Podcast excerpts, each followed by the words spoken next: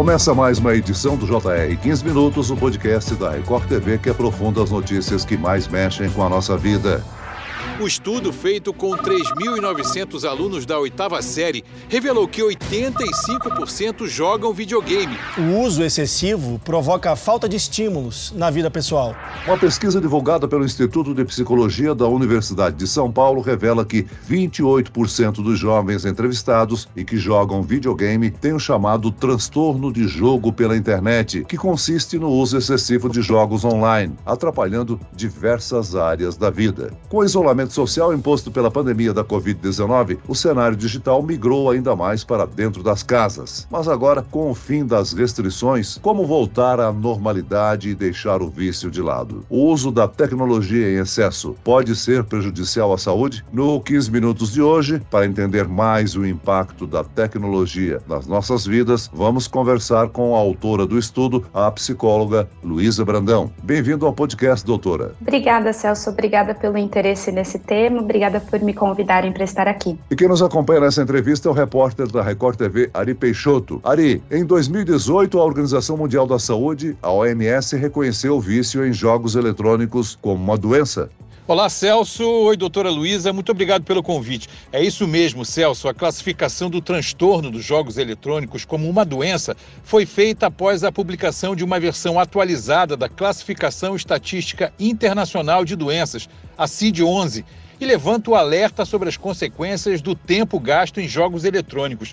Normalmente, o hábito de jogar representa uma forma de lazer, mas, de acordo com uma pesquisa do Instituto de Psicologia da Universidade de São Paulo, feita com quase 4 mil alunos da oitava série com idade média de 13 anos, revelou que 85% dos adolescentes que jogam videogame, 28% deles são portadores do transtorno de jogo pela internet. Ou seja, eles são viciados em games. Doutora Luísa, o número revelado na pesquisa está acima da média mundial? Os adolescentes aqui no Brasil estão realmente mais viciados em jogos eletrônicos? Perfeito. Isso foi o que nós encontramos na minha pesquisa. A nossa média está bastante acima de alguns países, mas acima de todos os países que há levantamentos na literatura. Então, isso acende um alerta importante para o que, que, está acontecendo aqui, por que, que os nossos jovens estão tão mais vulneráveis aos potenciais efeitos negativos do jogo com relação a outros países, a outras populações. Agora, doutora Luísa, os jogos eletrônicos estão cada vez mais presentes na vida dos jovens chega a ficar entre as atividades prediletas de muitos adolescentes. Mas quando identificar que a prática deixou de ser um lazer e se tornou um vício? Quais são os indícios ou os sintomas? Quando nós estamos buscando identificar quando o videogame cruzou essa fronteira de ser um, um lazer querido e passou a ser algo que nos preocupa do ponto de vista de saúde, nós temos que olhar para o balanço, para o equilíbrio entre o jogo e os outros elementos importantes da vida. Nós precisamos entender como estão os relacionamentos pessoais desse jovem fora do jogo, como está o desempenho dele acadêmico, seja quando a gente fala de adolescentes, então no colégio ou na faculdade, como está o autocuidado desses jovens, porque muitos param de se alimentar corretamente ou param de tomar banho, escovar os dentes ou outros hábitos de higiene importantes. De maneira geral, como esse jovem está quando ele não está jogando? Existe vida fora do jogo? E como é a reação dele quando ele é solicitado que desligue o jogo ou que saia do jogo? Então, são reações agressivas agressivas, são reações de ansiedade. Também podemos identificar como ele fica quando ele não está jogando, porque várias vezes esses jovens estão fora do jogo, mas eles estão pensando no jogo. Então os pais às vezes até conseguem com que eles não estejam lá, mas também temos que ficar preocupados se ele não se conecta com o que está acontecendo ao redor dele se ele não estiver conectado no jogo. Então, esse balanço entre vida fora e dentro talvez seja o nosso principal ponto de atenção. Quanto menos equilibrado esse balanço tiver, mais atento nós temos que ficar. Doutora, existe um perfil de jovens ou até mesmo adultos mais vulneráveis ao uso excessivo de jogos online? É possível identificar e classificar esse grupo? Esse foi um dos dados que a minha pesquisa levantou aqui dentro do, do nosso cenário nacional e o que nós encontramos vai na mesma direção direção do que é encontrado em outros países. Então, o perfil de estudantes com maior probabilidade de jogar problematicamente é sexo masculino, usuários de tabaco e álcool, aqueles que fazem e sofrem bullying, em níveis clínicos de sintomas de hiperatividade e desatenção, problemas de conduta, problemas de relacionamento entre pares e sintomas emocionais. Não tenho os dados de literatura com relação a como esse cenário aparece no mundo dos adultos. O que eu diria é que a questão do transtorno de déficit atenção e hiperatividade, ela independe tanto da idade para sinalizar um, um potencial risco, na medida em que esse transtorno se relaciona com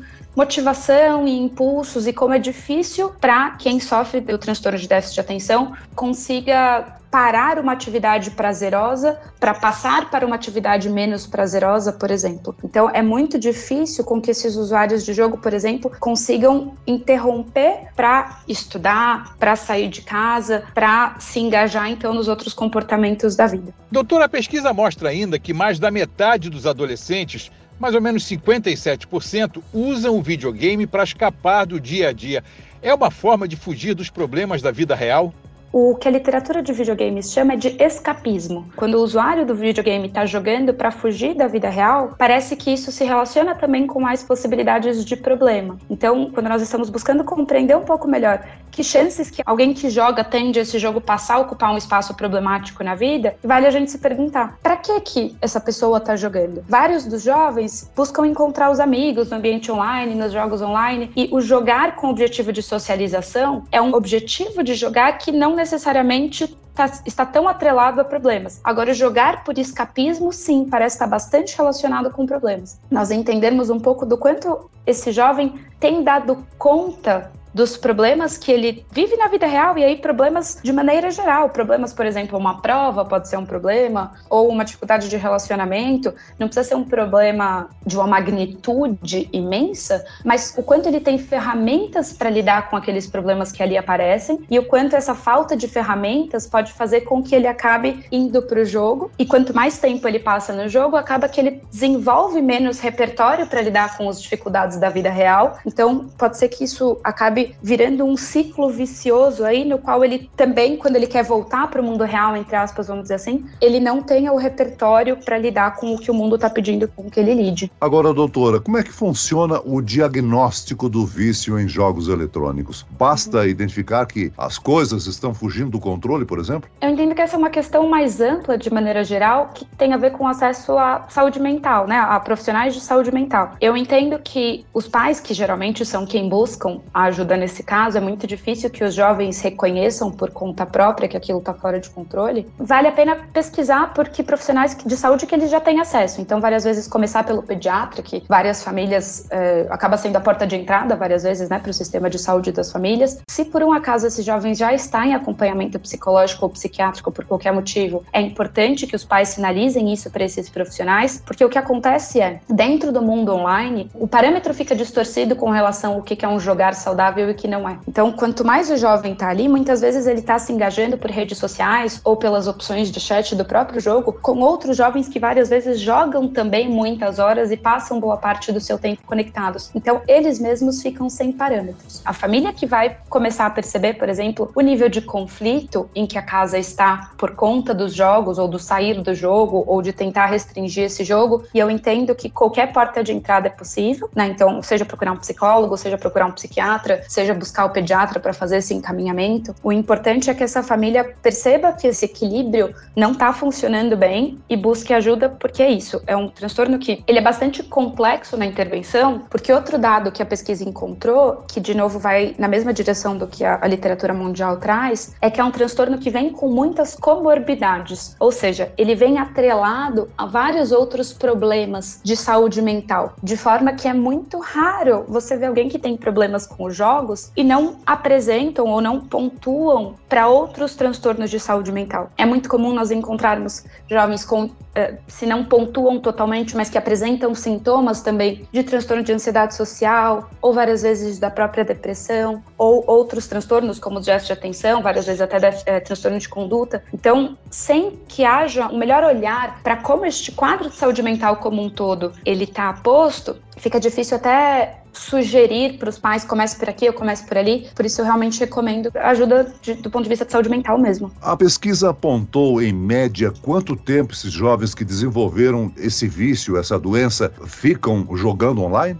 A minha pesquisa especialmente não perguntou sobre tempo, mas o que a literatura traz é que quanto mais tempo de jogo, maior o fator de risco para que esse uso fique problemático. Então, nesse sentido, pensando um pouco no que pode ser feito para evitar, né, chegar num quadro problemático, os pais estarem atentos a terem limites claros e estabelecerem um tempo máximo de jogo ali por dia, por semana, é bem importante. Agora, o reconhecimento do vício enquanto um dos transtornos presentes na classificação internacional de doenças incentiva que mais especialistas pesquisem sobre o tema e busquem métodos de tratamentos mais eficazes, não, doutora? Sim, e isso é muito bem-vindo, porque algo que nós identificamos na pesquisa também é que há poucas propostas baseadas em evidência que indiquem como lidar com o transtorno. Agora, doutora, qual é o papel dos pais na conscientização e educação em relação ao uso excessivo de jogos eletrônicos.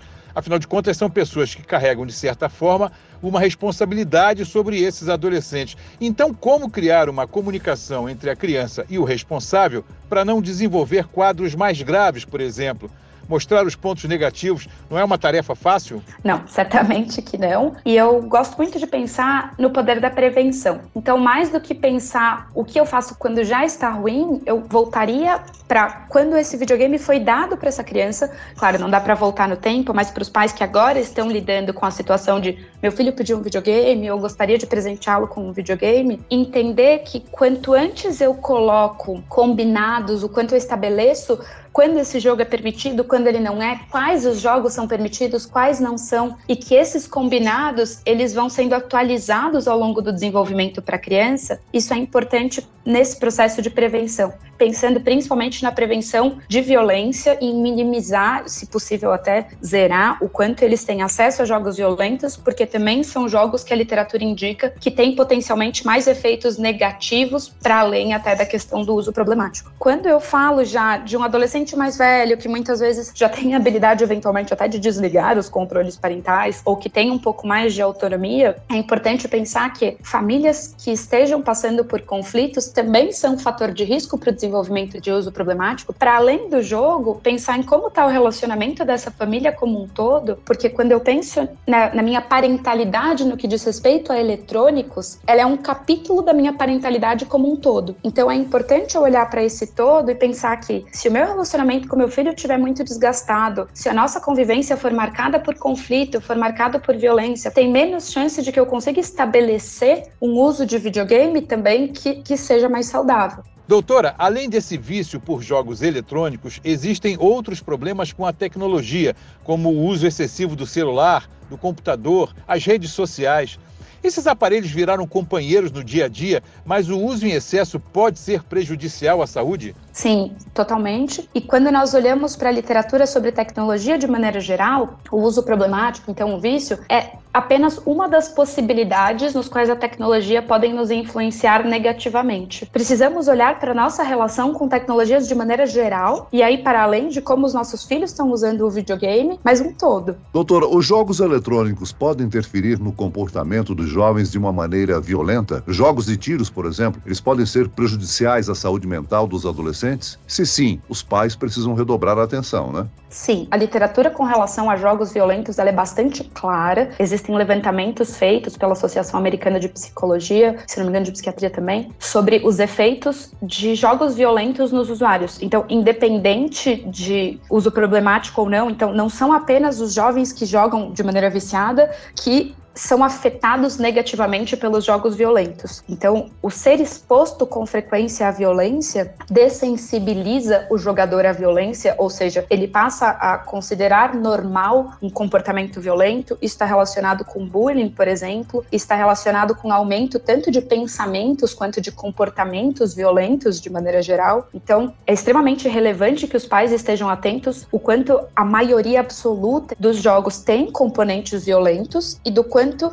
eles são prejudiciais, ainda que eles, o marketing deles várias vezes seja direcionado para as crianças. E não há tempo mínimo, né? Não conheço literatura que diga, por exemplo, se você jogar até tanto tempo, então você está imune aos riscos de estar exposto à violência. Isso não existe. A exposição à violência é por si só prejudicial, devemos evitá-la de maneira geral, e quanto menor for esta criança, mais eu entendo que precisamos ser cuidadosos com relação a essa exposição. O JR 15 Minutos de hoje termina aqui. Eu agradeço a participação e as informações da psicóloga Luísa Brandão. Obrigado, doutora. Obrigada a você, Celso. Obrigada pelo convite. Obrigada por trocar um pouquinho comigo com relação a esse tema. E agradeço a participação do repórter da Record TV, Ari Peixoto. Obrigado, Ari. Obrigado, Celso, mais uma vez pela oportunidade de participar do podcast. Doutora Luísa, um outro abraço. Esse podcast contou com a produção de David Bezerra e dos estagiários Lucas Brito e Cátia Brazão. Sonoplastia de Marcos Vinícius. Coordenação de conteúdo Camila Moraes, Edivaldo Nunes e Deni Almeida. Direção editorial Tiago Contreira. Vice-presidente de jornalismo Antônio Guerreiro. E eu, Celso Freitas, te aguardo no próximo episódio. Até amanhã.